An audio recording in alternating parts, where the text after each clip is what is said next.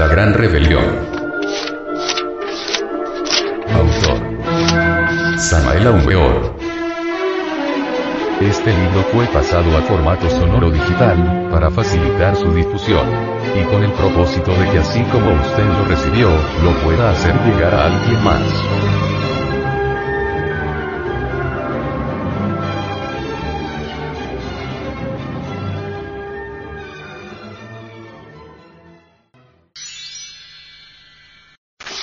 Capítulo 27 Los yoes causas Los múltiples elementos subjetivos que constituyen el ego tienen raíces causales.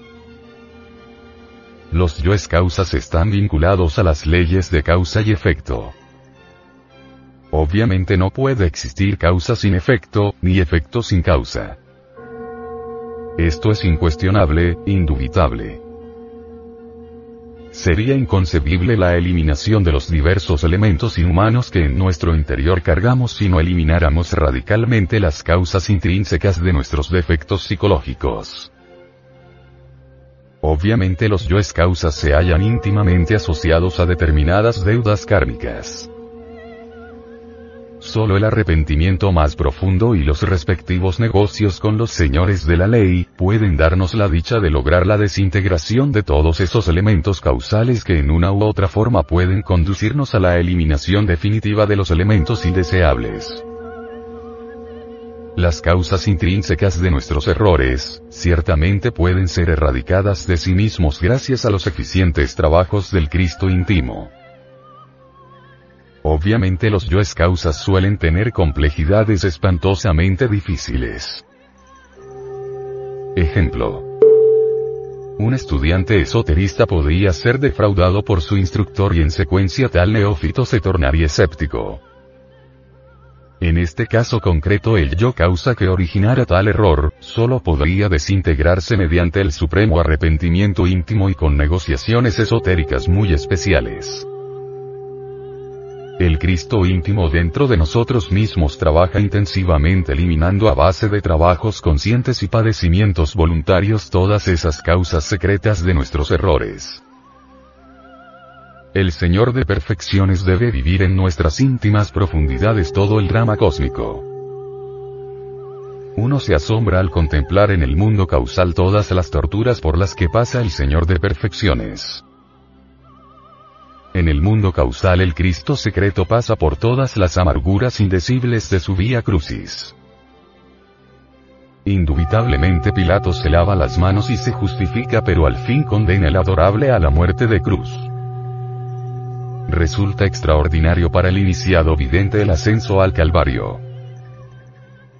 Indubitablemente la conciencia solar integrada con el Cristo íntimo, crucificada en la cruz majestuosa del Calvario, pronuncia frases terribles que a los seres humanos no les es dable comprender. La frase final, Padre mío en tus manos encomiendo mi espíritu, va seguida de rayos y truenos y grandes cataclismos.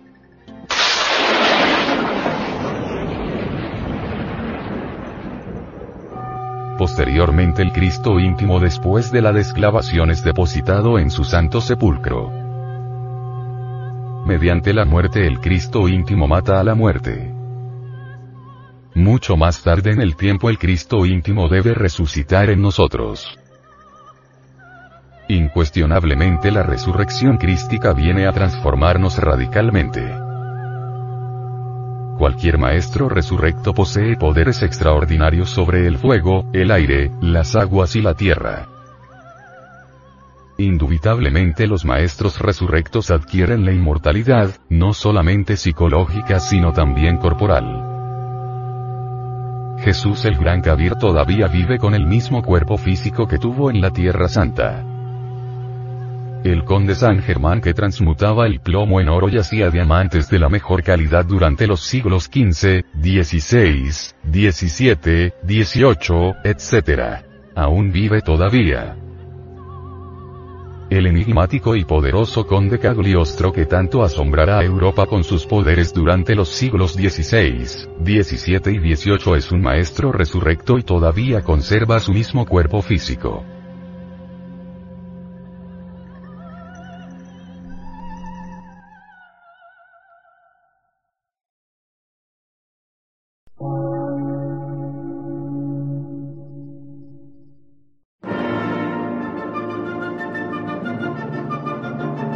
Emisora, gnóstica, transmundial.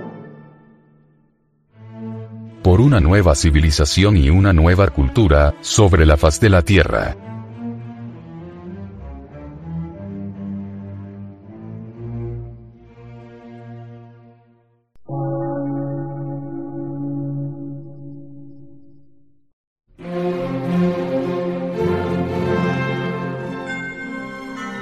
Medio de radiodifusión.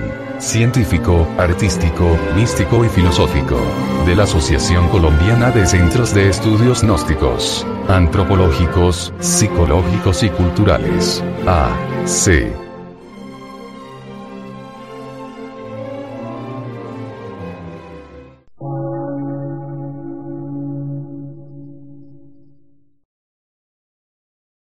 Lectura en movimiento. Difusión sin fronteras.